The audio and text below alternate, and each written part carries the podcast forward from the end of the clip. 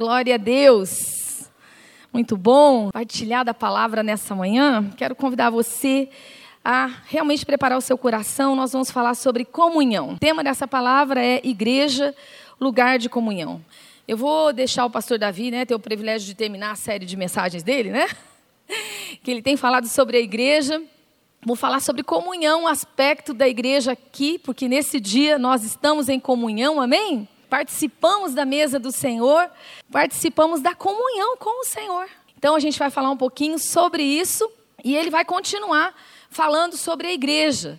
Ele ministrou, começou desde janeiro, está ministrando a respeito da igreja, mas falando sobre a grande celebração, sobre o mover de Deus quando nós nos reunimos como igreja, a importância de nós nos reunirmos e daqui a pouquinho ele vai entrar a falar sobre a igreja nas casas, a igreja nas células, a igreja no grupo pequeno.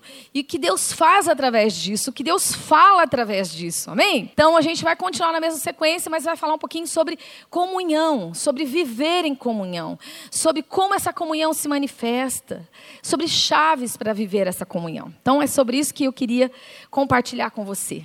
E hoje é, a gente está falando sobre ceia, e em 1 Coríntios 10, 16 diz: Paulo faz uma pergunta. O cálice da bênção que abençoamos não é a comunhão do sangue de Cristo? Então, o cálice que você acabou de participar, que simbolizava o sangue do Senhor, não é o cálice da comunhão, você mantendo comunhão com o Senhor através de tomar esse cálice? Não que de fato nós não cremos que esse cálice que você tomou se transformou no sangue real, né? no sangue de Jesus. Não, algo simbólico que representa a sua comunhão através do sangue de Jesus. Porque eu e você só podemos ter comunhão com o Pai através do sangue. Amém? E aí, Paulo continuou: o pão que partimos não é a comunhão do corpo de Cristo? Quando você partilha aquele pão, quando você quebra aquele pão, simbolicamente, é o corpo de Cristo que nós estamos nos alimentando, fazendo parte da comunhão da vida, né, que vem através da morte, da ressurreição de Jesus. Então, é tão lindo, é tão tremendo. E às vezes a gente se acostuma. Todo mês a gente tem, e aí a gente participa da ceia, e aí a gente come junto. Ah, tudo bem, mas não é assim.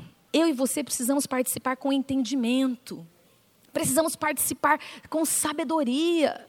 Precisamos participar realmente de uma comunhão. Precisamos fazer parte daquilo que realmente estamos vivendo, né? Através daquilo que estamos fazendo no físico aqui, estamos demonstrando algo que acontece no nosso espírito, no mundo espiritual. Então, eles perseveravam na doutrina dos apóstolos e na comunhão, na comunhão, no estar juntos. Vamos ver aí então o que é comunhão. Vamos definir a palavra comunhão. Acho que é bem conhecido, né? A maioria de vocês sabe que no grego a palavra é koinonia e significa tendo em comum. Literal, é tendo algo em comum, tendo coisas em comum, vivendo em comum. Então, nós temos comunhão com Deus através da morte, dos sofrimentos, da vida ressurreta de Jesus. Temos comunhão com Jesus através daquilo que ele fez por nós. Quando ele se derramou por nós, então nós, através da sua morte, da sua ressurreição, nós estabelecemos comunhão com o Pai. Comunhão primeiro com ele, através do Espírito e com o Pai. E vários momentos a gente vê Paulo se despedindo, falando sobre a comunhão com o Espírito Santo. Paulo clamando, lembrando os irmãos, você precisa viver em comunhão, você precisa viver participando, tendo algo em comum com o Senhor. E nós temos uma comunhão em família, com a família da fé. É aqui a igreja. É muito interessante que ali em Gálatas capítulo 6, versículo 10, que você tem ali, diz: "Portanto, quando tivermos oportunidade, que façamos o bem a todos, mas especialmente aos da família da fé. Então, quando a gente vive em comunhão, a gente pensa nas oportunidades que a gente tem de fazer o bem, ajudar, servir outras pessoas, abençoar outras pessoas, mas Paulo está nos exortando: pense primeiro Preste atenção, ajude quem precisa da família da fé. Quero que você olhe para alguém que está do seu ladinho e diga para ele: família da fé. Somos família da fé. Não só somos família, mas somos família da fé. Amém? Eu e você somos família da fé. Ah, e às vezes a gente pensa, ah, mas por que, que aquele lá é meu irmão? Ora, somos todos diferentes. Ora, viemos de um contexto diferente, sofremos coisas diferentes, passamos, vivemos de forma diferente, encaramos o mundo de forma diferente, mas mesmo assim somos família. Somos família, podemos ser família, podemos ser um, podemos nos tornar um, numa comunhão, em algo que nos torna um, que nos faz viver em, em unidade. Amém? Eu quero continuar falando a respeito sobre o que a gente tem em comum. Quais são, então, as bases dessa nossa comunhão. Quando a gente fala sobre isso, a base da nossa comunhão tem que ser a nossa fé. Aqui, fé no sentido daquilo que nós cremos, aquilo que eu e você cremos. Essa é a base da nossa comunhão. O fato de cremos a mesma coisa. Isso né, nos une. A nossa esperança na volta do Senhor. Amém? Quem crê nisso? Ô, gente, com as notícias dos últimos dias, eu estou cada vez mais crendo na volta de Jesus e orando por isso. Amém? Maranata, vem, Senhor Jesus. Porque com as coisas como estão, com as perseguições, com as mortes ocorrendo aí é, aos cristãos aí no Oriente, tudo que você está vendo nas notícias, você fica pensando, realmente, estamos chegando nos dias dos fins. Não é verdade? E também no nosso amor ao Senhor nosso amor à igreja, nosso amor a Ele. Isso é a base da nossa comunhão, isso que nos motiva, é isso que nos une, é isso que nos faz ser um. O fato de amarmos ao Senhor. Embora a gente tenha tantas diferenças, eu e você amamos ao Senhor. Embora a gente venha de lugares diferentes, como eu acabei de falar, embora a gente tenha histórias diferentes, eu e você amamos ao Senhor. Quem ama ao Senhor aqui? Quem quer ter comunhão com Ele? Amém? Eu acho que a igreja evangélica perdeu muito dessa palavra, né? Porque a gente não usa muito o verbo dela, né? Que é comungar, né? A gente fala, ah, mas tem uma, uma história meio diferente para mim. Não, mas na verdade comunhão é participar, estar junto, ter algo em comum. A gente na verdade não pode basear a nossa comunhão só nas coisas que a gente gosta porque a gente tem amigos em comum, porque a gente frequenta o mesmo lugar, porque a gente cresceu junto. Isso não pode ser a base daquilo que nós participamos juntos. Isso não é a base. Porque se for só isso, quando alguém pisar na bola com você, quando alguém fizer alguma coisa com você, você vai dizer: ah, deixa para lá, eu vou procurar outra comunhão. porque de fato, a base dessa comunhão estava errada. Se a base for o que uma outra pessoa pode fazer por mim, no mundo é assim. Eu me alio a quem pode me dar alguma coisa. Eu fico perto de quem pode me abençoar com alguma coisa. Eu quero tirar proveito daquilo. Mas na igreja não é assim. A base da nossa comunhão é o amor ao Senhor e uns aos outros. Eu preciso pensar nisso. Eu preciso ter isso como marca no meu coração, como marca na minha vida. Então não pode ser por mim, pensando apenas em mim. Então, nessa manhã eu quero pregar sobre as chaves para a gente viver ou manter essa vida de comunhão. Então a gente vai falar sobre as chaves para a gente manter uma comunhão com o Pai e com os nossos irmãos. E eu coloquei aqui, eu creio que existem mais, mas eu não tenho tempo para isso, mas eu quero começar falando sobre arrependimento e confissão, que é a primeira base para que a gente possa viver uma vida de comunhão. Uma vida de comunhão com o Senhor e uns com os outros. É, precisa ser uma constante na sua vida, na minha vida. É parte do processo a forma como nós vivemos. Arrependimento, né, metanoia no grego, literalmente, ele quer dizer, é, é, bem interessante, é uma percepção depois, né, uma percepção depois que algo aconteceu.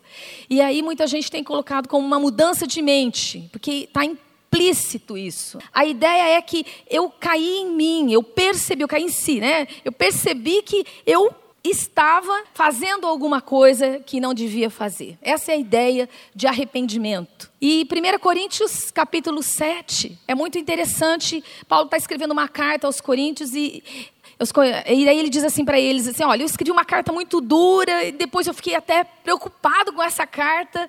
Depois eu me alegrei, porque eu percebi que essa carta gerou uma tristeza no coração de vocês. Mas foi uma tristeza boa.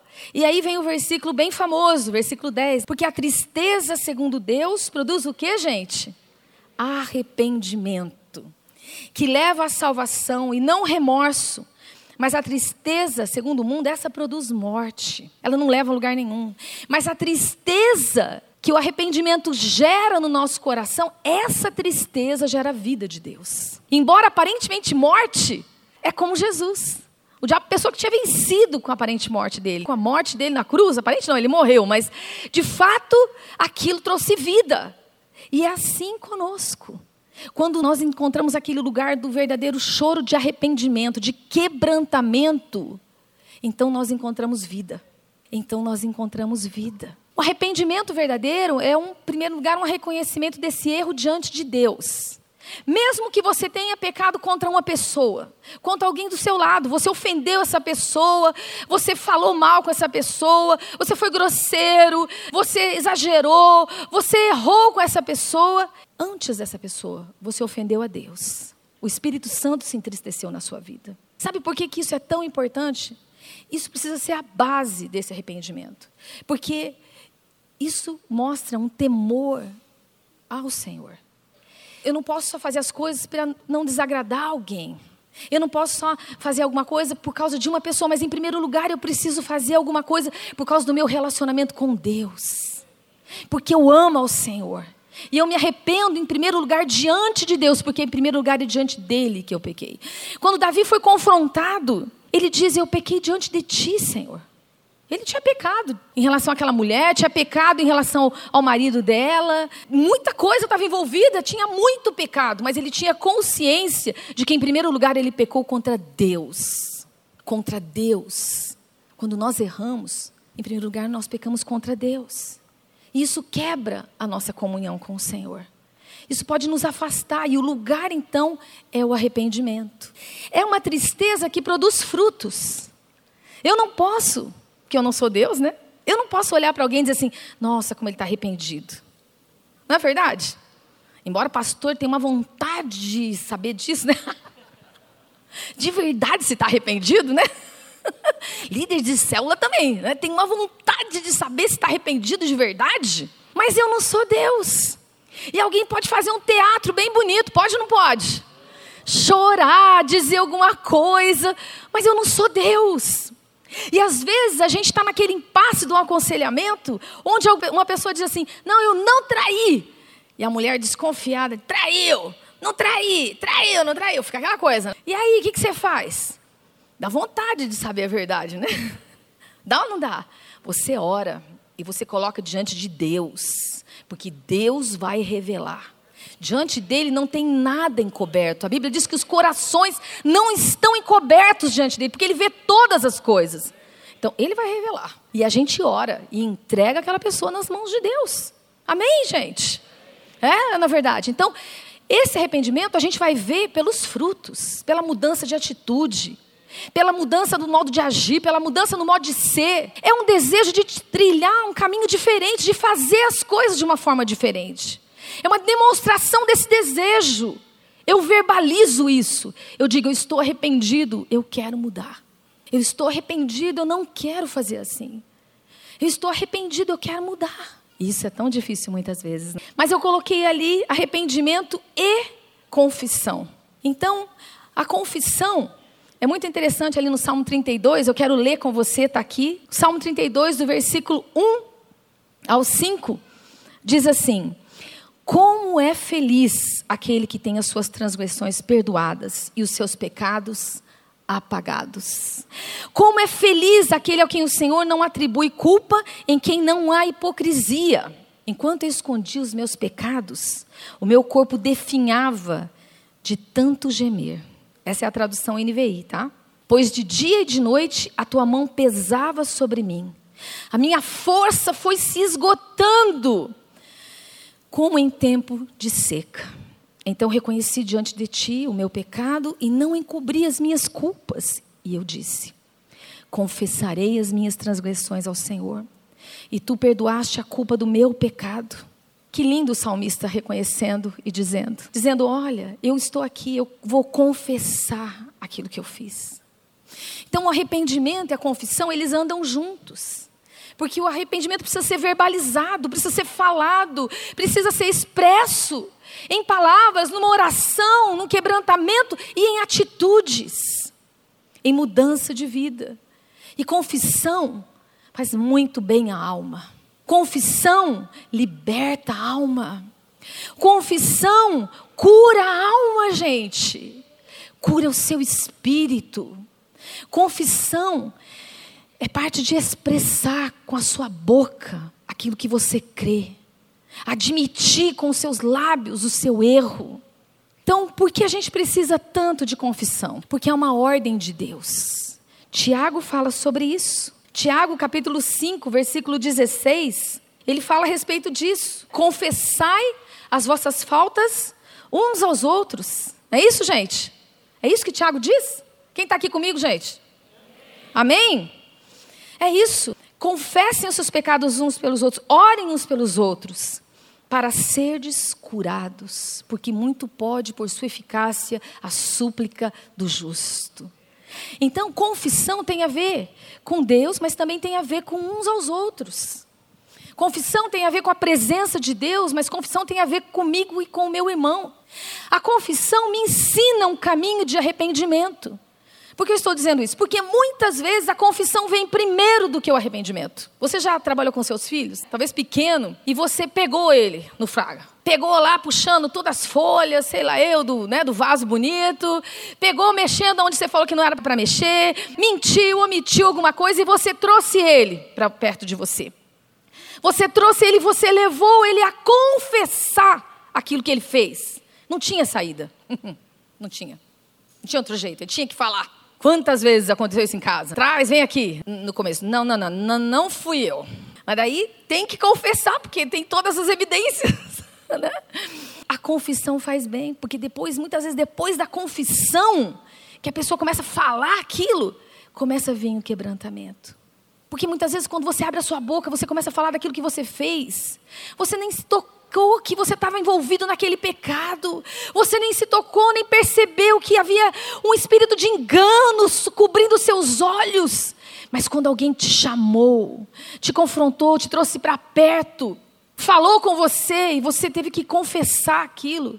Quando você começou a confessar, os seus olhos foram abertos. E o arrependimento de Deus veio no seu coração foi produzido pelo Senhor no seu espírito. Porque a palavra de Deus diz que tanto querer como efetuar é feito por Deus. É obra do Espírito Santo na sua vida. Amém? Então, muitas vezes, o arrependimento vem depois da confissão. Provoca uma prestação de contas. Eu preciso me submeter, submeter uns aos outros. Confissão tem a ver com prestação de conta. Eu falo sobre como eu estou vivendo, o que está sendo a minha vida, e faz bem, me protege, cuida da minha vida, me livra do mal. Quando você confessa uma tentação, quando você confessa algo que você tem lutado, um pensamento, um sentimento, algo que você tem pelejado contra aquilo, você não vai confessar um pecado. Você não vai confessar uma queda, porque você se adiantou. Você foi humilde o suficiente para confessar aquilo que você estava lutando dentro de você. E você foi protegido. Você foi cuidado. Isso tem a ver com prestação de contas. Diminui a chance de voltar no erro, porque alguém está cuidando de você. No nosso interior, somos lá dentro das nossas caixinhas psicológicas, lá dentro, há uma parte infantil dentro de nós, que gosta de correr os riscos. Mas há uma parte que nos segura os riscos. E essa parte sabe das consequências do erro. E quando essa parte infantil sabe que tem que dar conta de alguma coisa, ela é segurada. É verdade, psicologicamente, existem mecanismos dentro de você. Aumenta a sua vida de transparência e com isso a confiança nos relacionamentos. Quando você confessa as coisas, Muita gente tem muito medo de confessar as coisas, tem medo de falar sobre coisas que aconteceu na sua vida, tem medo de falar sobre os seus erros. Muitos maridos têm medo de falar sobre os problemas que ele vive. Mas, ao contrário do que ele pensa, do que ela pensa, uma barreira se levanta dentro do casamento. Ao contrário do que a gente imagina, que não falar sobre as nossas dificuldades, os nossos erros é melhor, ao contrário, um muro de proteção que nós mesmos erguemos se levanta, mas impede os relacionamentos. Impede as transparências entre nós. Tão bom conhecer alguém de verdade. E como é que eu conheço alguém de verdade? Eu não conheço só o lado bonito dele.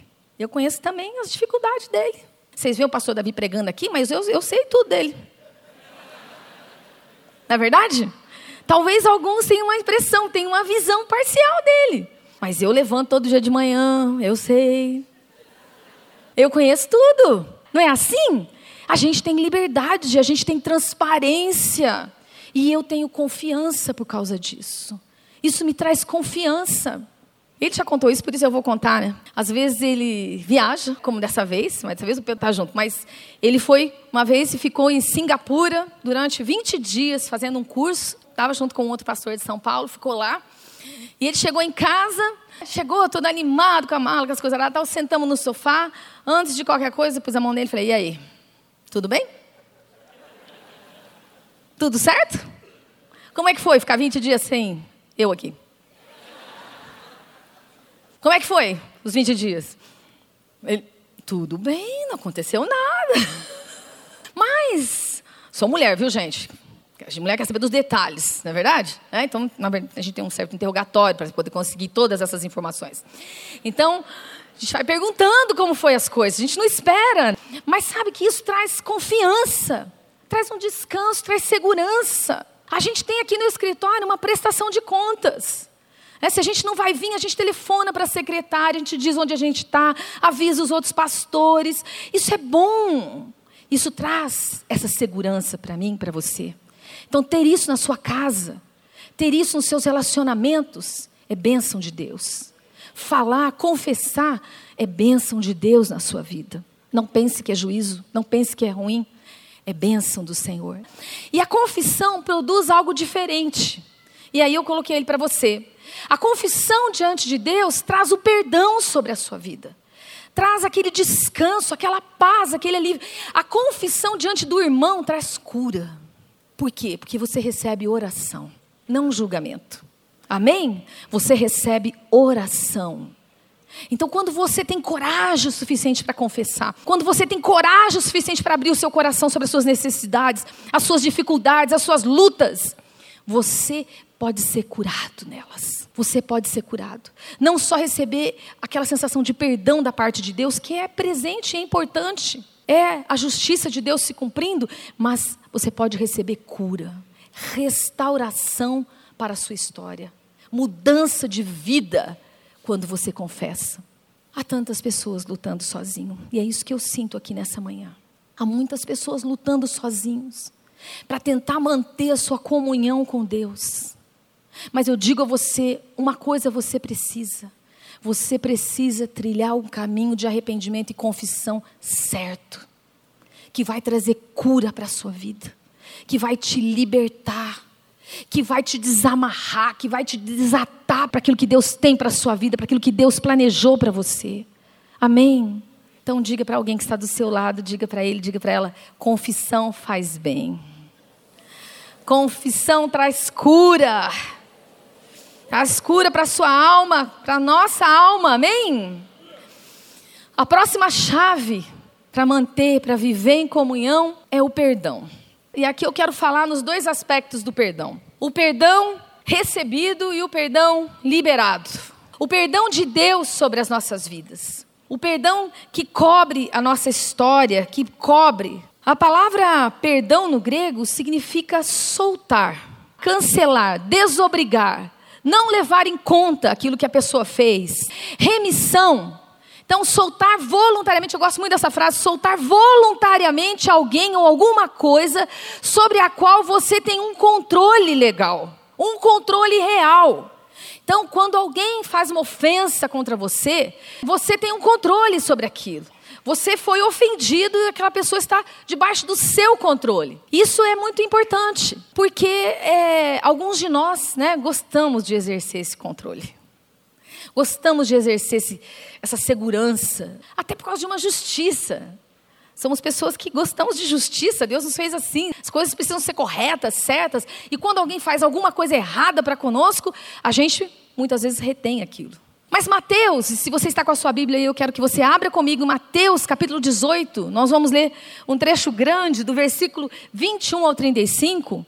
A gente vai ler todo esse trecho, mas ele começa com uma pergunta de Pedro. Pedro pergunta para Jesus: Jesus, quantas vezes eu tenho que perdoar alguém? Quantas vezes? E aí ele mesmo já põe um número, ele diz sete vezes, e ele estava sendo muito generoso. Porque o costume entre os judeus era três vezes, gente. Passou de três vezes, não tinha mais perdão. Chega, já fez demais, a mesma coisa três vezes. Era meio que um costume da época, o número era três. Então, quando Pedro colocou sete, ele estava se achando o máximo. Eu já aumentei Jesus. Fui pro. Já dei um upgrade aqui no negócio. Será que Jesus vai concordar com ele? E aí, a gente continua vendo a resposta de Jesus. Jesus diz: não, não é até sete, mas 70 vezes sete. O que significa isso, 70 vezes 7? Sete é um número que fala da plenitude, de algo completo, de algo que se finda, de uma estação que se finda, de algo que cobre tudo. Essa é a ideia. E quando Jesus diz 70 vezes 7, há algumas divergências aí nas traduções nos originais, se era 77 ou 70 vezes 7, mas de fato Jesus está falando: olha, é muito mais, é uma abundância de 7, é sobre o 7, é muito mais, é algo que você e eu naturalmente não podemos fazer. Naturalmente é muito difícil. Exige muito de cada um de nós. Mas vamos continuar a história, porque daí Jesus começa a contar. Então, essa história para os discípulos, e ele diz o seguinte: Por isso, o reino dos céus é como um rei que desejava acertar contas com seus servos.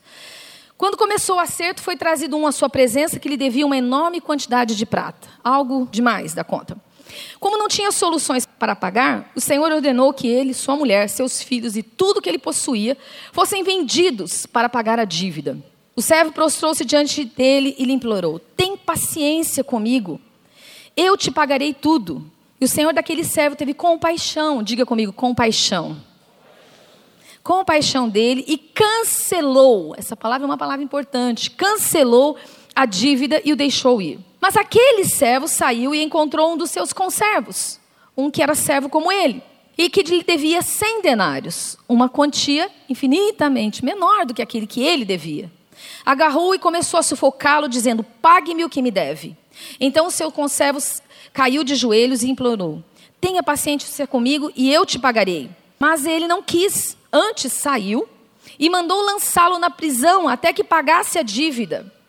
Quando os outros servos, companheiros dele, viram o que havia acontecido, ficaram muito tristes e foram contar ao Senhor tudo o que lhe havia acontecido.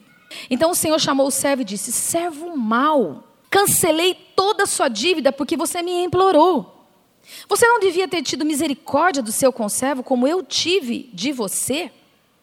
E irado, seu senhor entregou aos torturadores para que lhe pagasse tudo o que devia. Mas o versículo 35 é um versículo importante, diz assim: Assim também lhes fará meu Pai celestial, se cada um de vós não perdoar de coração ao seu irmão forte. Jesus conclui essa história dizendo: é essa história, é isso que vai acontecer quando você não libera o perdão. E é muito interessante porque essa história ela tem essas palavras-chave. A palavra dívida, ele tinha uma dívida. Quando alguém faz alguma coisa em relação a você, ele fica em dívida em relação a você. Você tem o poder de cancelar ou perdoar essa dívida. E você da mesma maneira como você recebeu o perdão de Jesus um dia, Deus está te desafiando a derramar o mesmo perdão que você recebeu na cruz sobre outras pessoas. É bonito, a gente fala, é verdade, pastor, é isso mesmo, né? Jesus me perdoou e eu quero perdoar todo mundo. E quando você está no trânsito, alguém te cruza lá na frente, você dá uma buzinada, hum, fica bravo, mas tudo bem, está perdoado, continua. É fácil essas coisas assim, aqui na igreja alguém deu um esbarrão, né? Ah, é muito fácil. Quero ver lá na sua casa, naquele dia em que está todo mundo atrasado, está todo mundo com pressa e a sua mulher está devagar. E você já falou para ela: Olha a hora, já falei para você que eu não posso chegar atrasado. Já falei para você. E aí começa a tensão. Uma resposta. Uma cutucada. Uma respostinha. Tá. E a outra, tá. E aí, se a gente fosse mostrar no espírito, está sendo mais ou menos assim. Por aí que está acontecendo, aquelas respostinhas e tal. E aí vai crescendo, vai crescendo aquela barreira, vai crescendo aquela situação, e daí, daqui a pouco, a gente está borrado. Eu já falei, eu sabia. Já tinha dito dez vezes, já brigamos por isso dez vezes, não adianta. Eu já falei, eu já falei. E aí a gente começa. Um vai para um canto, um que gosta de ficar quieto, fica quieto, o outro que gosta de falar, aproveita e fala mesmo. Não é assim? E aí, oh, meu Deus, quanto mais ele fala, mais eu quero ficar quieta. Quanto mais quieto, eu quero, mais eu falo. Não é assim? Não é por aí? Eu estou contando outra história, do outro mundo. Não precisa levantar a mão. Não faz isso. Não precisa estar sendo filmado. Não precisa levantar a mão. Mas a gente vive isso no nosso dia a dia. Pequenas coisas vão crescendo nos nossos corações. Quando a gente não fala, quando a gente não conversa, e o perdão daqui a pouco começa a ficar difícil. Porque eu tenho minha justiça, porque eu quero explicar o que você fez, porque eu quero falar sobre isso, porque eu quero, eu preciso falar sobre isso, porque não é justo você chegar e pedir perdão tão rapidinho e já está tudo bem. Por quê? Tem uns que têm facilidade de pedir perdão. Pede perdão e acha que está tudo bem. E aí a gente fica, só isso, Deus? Mas não é possível, tinha que ter mais alguma coisa. Fica de, no, em cima do milho aqui um pouquinho. Tem que têm vontade. O perdão se relaciona com dívidas, injustiças, traições, mágoas, coisas que você sofreu, coisas que eu sofri. O perdão se relaciona com essa ideia de que alguém fez algo para mim. O perdão se relaciona com acerto de contas, com cobranças internas, desejo de vingança, desejo de ver aquilo. Não é por quê? Porque é tão fácil assim. Libertar alguém, cancelar a dívida, não imputar o peso do erro sobre aquela pessoa, o peso daquilo que ela fez. Dar a alguém o que você recebeu de Deus, o que você recebeu de Jesus. E é difícil. Eu e você precisamos trabalhar o nosso coração, porque a gente tem aquela tendência de ficar pensando, mas a pessoa nem percebeu que me machucou. Que coisa! Não é isso? Tudo bem, e aí? A gente, nós dois fizemos alguma coisa, eu peço perdão e ela não pede perdão, e daí? Por que, que sempre sou eu que peço primeiro? Você sabe que você precisa pedir perdão até mesmo para os seus filhos? Você sabe que você precisa se ajoelhar, sentar, olhar nos olhos dele, nos olhos dela e falar sobre os seus erros?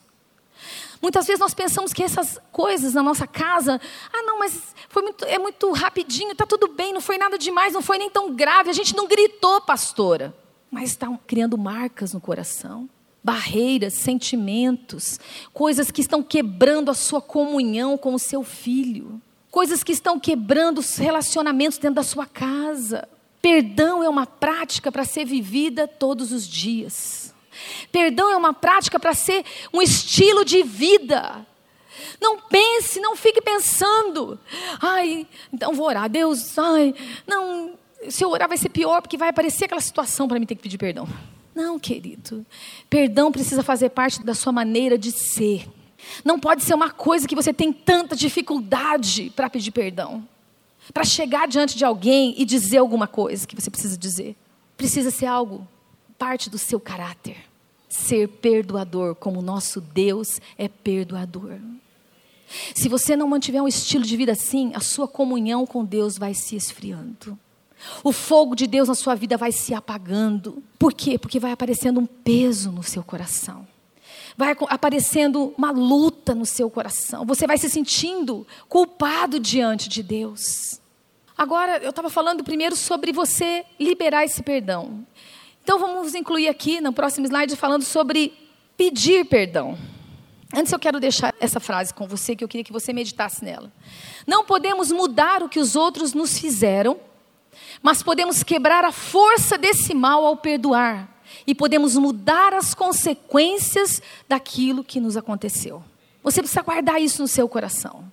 Talvez você não possa mudar a história que você viveu, o seu passado, pessoas que te machucaram, que te marcaram. Eu estou falando de coisas do dia a dia, mas há coisas muito graves na nossa história que nós precisamos perdoar.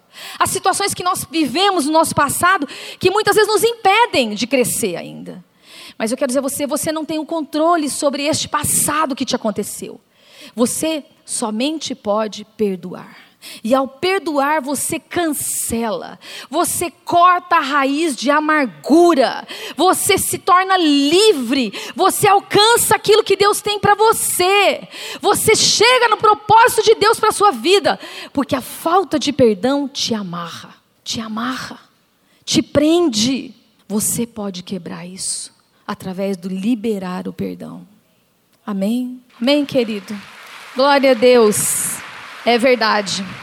Seja livre. Tão difícil quanto perdoar é pedir perdão. É ou não é? Quem tem bastante facilidade aí? Levanta sua mão. Puxa, que bom. Vou pisar no seu pé para ver se é verdade. Não, brincadeira. É se humilhar, é admitir erro, é chegar lá e falar sobre aquilo que você fez. Ao pedir perdão, você precisa dar um passo em direção a uma pessoa. Você vai ter que chegar até aquele lugar. Eu não sei você. Para mim é difícil. Às vezes eu sabia que tinha feito uma coisa errada. E eu ficava lá pensando, não, eu vou esperar a hora do almoço, que é mais fácil. Né? Tá comendo. Ah, não, vou, vou não, eu vou esperar. É, não, é, eu vou esperar ele vir. Deus me dá um sinal, que ele venha bem na minha direção. É assim? Mas às vezes a gente faz essas coisas. Estou confessando aqui para você. Muitas vezes eu estou lá e estou lá parada e estou lá me justificando. Puxa, nem percebeu que me ofendeu. Eu estou aqui ofendida, estou brava e nem percebeu que fez alguma coisa para mim. Isso me dá mais raiva ainda. Verdade? Achamos que o que o outro fez foi mais grave do que a gente fez. Não, a parte no, no problema dele é maior. Ele fez uma coisa muito grande, a minha foi só uma respostinha. A gente vai arranjando desculpa. E é isso aí, a nossa alma quer negociar quer se justificar, quer colocar panos quentes, quer chegar diante de Deus e dizer: então, Deus, tudo bem, eu não preciso fazer isso, porque foi Ele que começou. E a gente está lá negociando com Deus, e o Espírito Santo está soprando lá no nosso coração: vai lá e pede perdão. Falando aquela vozinha: vai lá e pede perdão. Sai, tem um mosquito aqui. Vai lá e pede perdão, dê o primeiro passo. Vai lá e pede perdão. Sabe aqueles desenhos animados? Tem um anjinho do diabo aqui, daí tem um anjinho. Ilustra bem aquela luta na nossa mente, no nosso coração, aquela voz vindo ao nosso coração. Eu quero te desafiar nessa manhã. Quero te desafiar a viver uma vida de liberar perdão e de se humilhar e de pedir perdão. Eu quero te desafiar a viver uma vida de comunhão com Deus. E a vida de comunhão com Deus é uma vida onde você se humilha, onde você não espera o outro, onde você sabe que alguém tem um problema com você, você vai acertar esse problema. Você chega até essa pessoa, onde você sabe que se alguém está ferido com você, você se levanta e vai em direção a essa pessoa. Até porque Jesus disse isso. Disse ou não disse? Jesus falou a respeito disso. Que a gente precisava deixar a nossa oferta no altar. Que oferta, pastora? A nossa oferta de oração, a nossa oferta de adoração, a nossa oferta de louvor. Mateus capítulo 5, é isso que eu estou dizendo. Jesus disse: Deixe a sua oferta, vá lá e conserte com quem você precisa consertar. Depois você volta e oferece a sua oferta. Antes que ele te leve ao juiz e ele depois te leve à prisão. E o que é muito interessante é que as duas histórias sobre perdão terminam em prisão. Tanto não perdoar quanto não pedir perdão termina em prisão. Tanto não ir até a pessoa e acertar aquilo que você precisa acertar, como não liberar quando a pessoa chega até você e pede perdão. As duas histórias terminam numa prisão. Sabe por quê? É a prisão da alma, é a prisão dentro do coração, com verdugos, com chicotes, com dor lá dentro, com pessoas se remoendo, com problemas na alma, com problemas no físico, com doenças, com enfermidades, com depressão, com culpa. Culpa porque sabe que precisa perdoar. Ansiedade porque sabe que precisa ir até aquela pessoa e acertar lá dentro um misto de sentimentos. Sabe, amados, a igreja do Senhor é um lugar de cura. A igreja do Senhor é um lugar de perdão. De perdão não só para ser recebido de Deus Pai, mas para ser liberado uns aos outros. Para ser liberado uns aos outros. Gente, eu não consigo, eu acho que é inconcebível, mas acontece. Histórias assim de você ir lá fazer uma casa de paz e daí você descobre que a pessoa tinha um parente aqui na igreja e não, e não se falavam tinha problema, tinha histórias acontecendo, famílias quebradas, histórias de passado. Como é que o seu parente vai se converter se não houver um derramar de perdão sobre a vida dele? Como é que as pessoas da sua família vão encontrar Jesus se elas não sentirem que são amadas e perdoadas mesmo quando pisam na bola? Como é que eles vão entregar sua vida? Se eles sentirem que em vez de salvação você está oferecendo juízo. Mas Jesus disse que veio oferecer salvação. Não é tempo do juízo ainda. Um dia vai haver um, grande julgamento, mas não é esse tempo. Esse é o tempo da salvação. Não compete a mim e a você julgar as pessoas. O Senhor quer liberar uma unção, um derramar de perdão sobre a igreja, para que você transborde isso na sua vida para que você seja um, alguém que vai marcar a história das pessoas por ser uma pessoa diferente no seu estilo de vida, na maneira como você vive diante do Senhor. Eu quero te abençoar em nome de Jesus, para que o perdão de Deus seja liberado através da sua vida, sobre você e através de você, para que o pedido de perdão, quando chegar até você, não seja algo difícil, mas seja algo que é dado liberalmente. Em nome de Jesus, amém? E por fim, a próxima chave de manter a comunhão é o viver e falar a verdade em amor o viver e falar a verdade em amor, a transparência, a liberdade que essa verdade traz para cada um de nós. João capítulo 8, versículos 31 a 36, disse Jesus aos judeus que haviam crido nele, aos fariseus que estavam ali ao redor dele, eles estavam ali questionando Jesus, e a ideia que Jesus traz então é o seguinte: vocês conhecerão a verdade, se vocês forem meus discípulos, se vocês permanecerem em mim, vocês conhecerão a verdade, e a verdade vos libertará. E eles começaram a se justificar e responder: mas como assim? Religiosos, nós somos descendentes de Abraão, nós nunca fomos escravos, nós não precisamos disso, nós somos livres. E Jesus está dizendo a eles: em verdade, em verdade te digo, né? Todo aquele que vive pecando é escravo do pecado. O escravo não tem lugar permanente na família, mas o filho pertence a ela para sempre.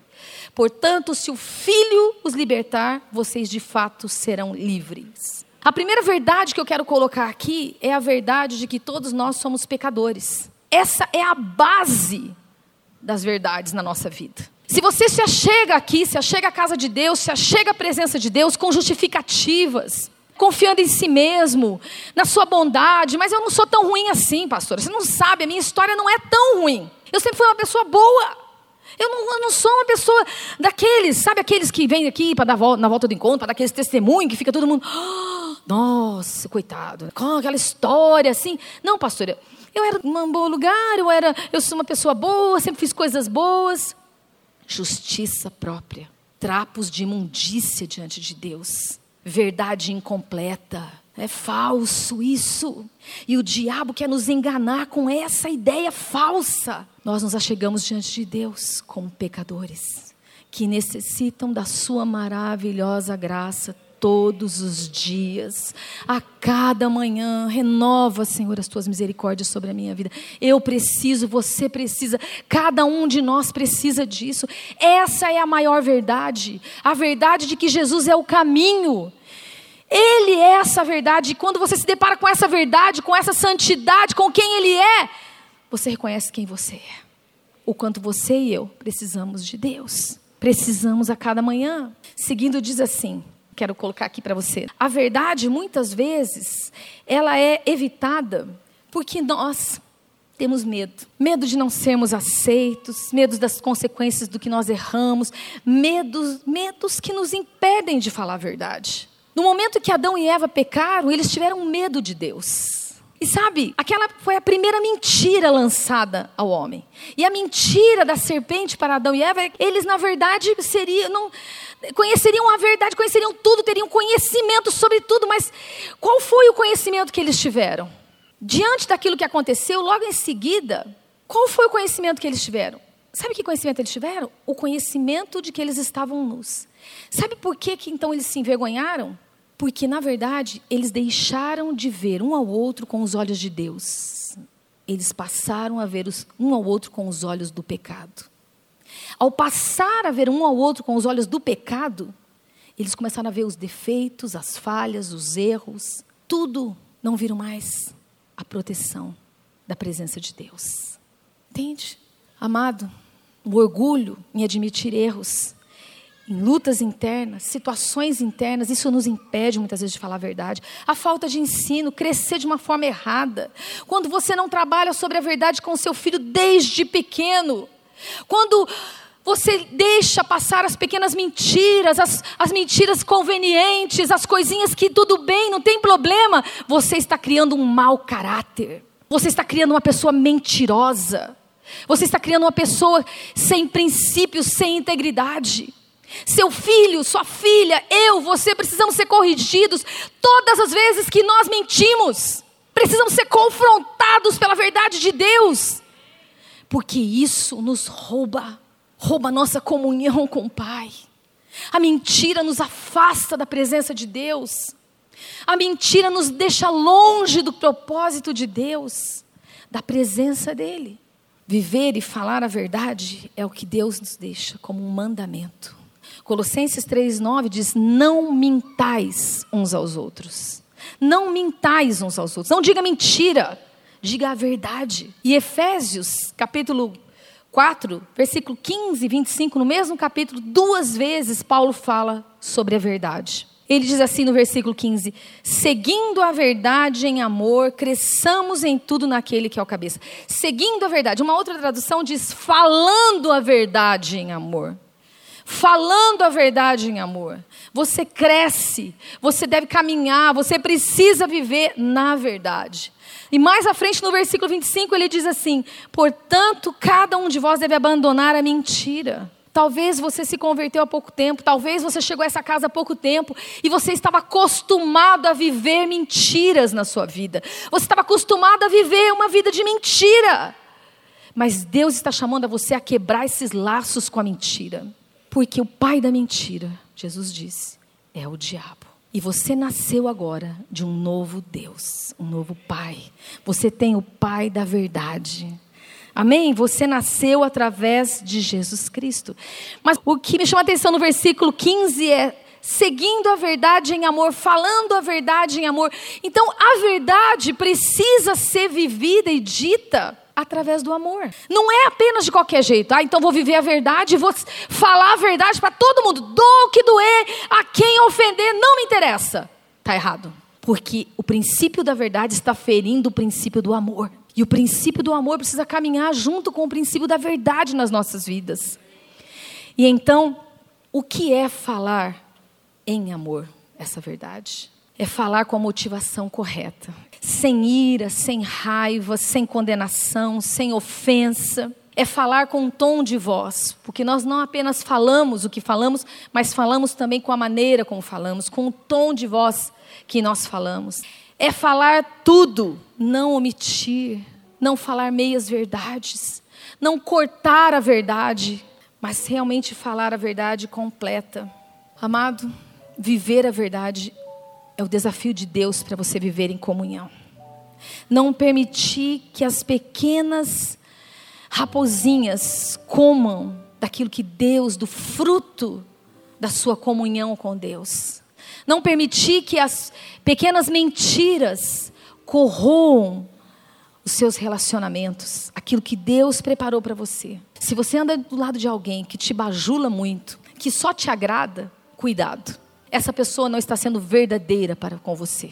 Um verdadeiro líder, um verdadeiro amigo, um verdadeiro irmão em Cristo é aquele que vai te confrontar com a verdade na sua vida é aquele que vai te falar a verdade em amor, é aquele que vai dizer a você aquilo que você precisa ouvir. Precisa ouvir, não pode, não tem coragem muitas vezes de outras pessoas dizerem, mas você precisa ouvir essa verdade. Quem te ama de verdade vai dizer isso com amor para você. Vai ministrar em amor a sua vida. Mas muitos de nós fugimos disso. Quando um líder chega, cobre a nossa vida, fala alguma coisa, a gente, ah, não, não, não, não, não quero ouvir isso, muito difícil, muito difícil. Deus está te desafiando nessa manhã a enfrentar a verdade e a viver na verdade. Quem deseja isso? Quero te convidar a ficar de pé.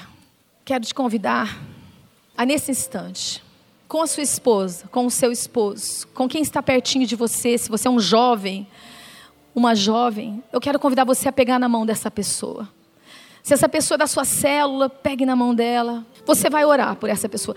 Hoje é um dia de ceia, é um dia de comunhão. E nós estamos falando de comunhão, nós estamos falando de olhar nos olhos uns dos outros. Então, pode bagunçar a cadeira aí, algumas não se movem, né? Então, de duas em três pessoas. Você vai orar por essa pessoa. Enquanto os músicos vão só tocar, você vai abençoar a vida dele e a vida dela. Com a comunhão do Senhor Jesus. Você vai orar. Senhor, derrama sobre ela um espírito de arrependimento, confissão, Senhor. Pai, que ela possa viver uma vida na verdade, desfrutando da verdade no seu interior. Senhor, que a vida dela seja uma vida de perdão, de ministrar perdão, de receber o perdão que vem de Deus. Senhor, que não sejamos homens e mulheres endurecidos ou petrificados, mas que a nossa comunhão seja uma comunhão viva, uma comunhão na luz, como Ele está na luz. Ele está na luz, nós andamos nas luzes e não há trevas em nós. A verdade brilha. Ore pelo seu irmão, ore pela pessoa que está do seu lado, abençoe a vida dele. Diga, Senhor, queremos viver em comunhão de verdade, Senhor. Não queremos viver uma mentira. Queremos viver a realidade da tua presença sobre nós. Numa vida de perdão, numa vida de confissão, numa vida de arrependimento. Ore agora para que, se ele ou ela precisa se posicionar, que eles possam se posicionar na presença de Deus, dizendo sim, Senhor. Eu digo sim a esta palavra. Eu me comprometo com viver nessa palavra. Eu me comprometo com viver em comunhão, na verdade, no perdão, na confissão e no arrependimento. Leva-nos a viver assim, Jesus, a comunhão da tua doce presença, Senhor, que nós tanto desejamos, Pai. Te abençoo, amado, para que você viva nesta comunhão. Em nome de Jesus.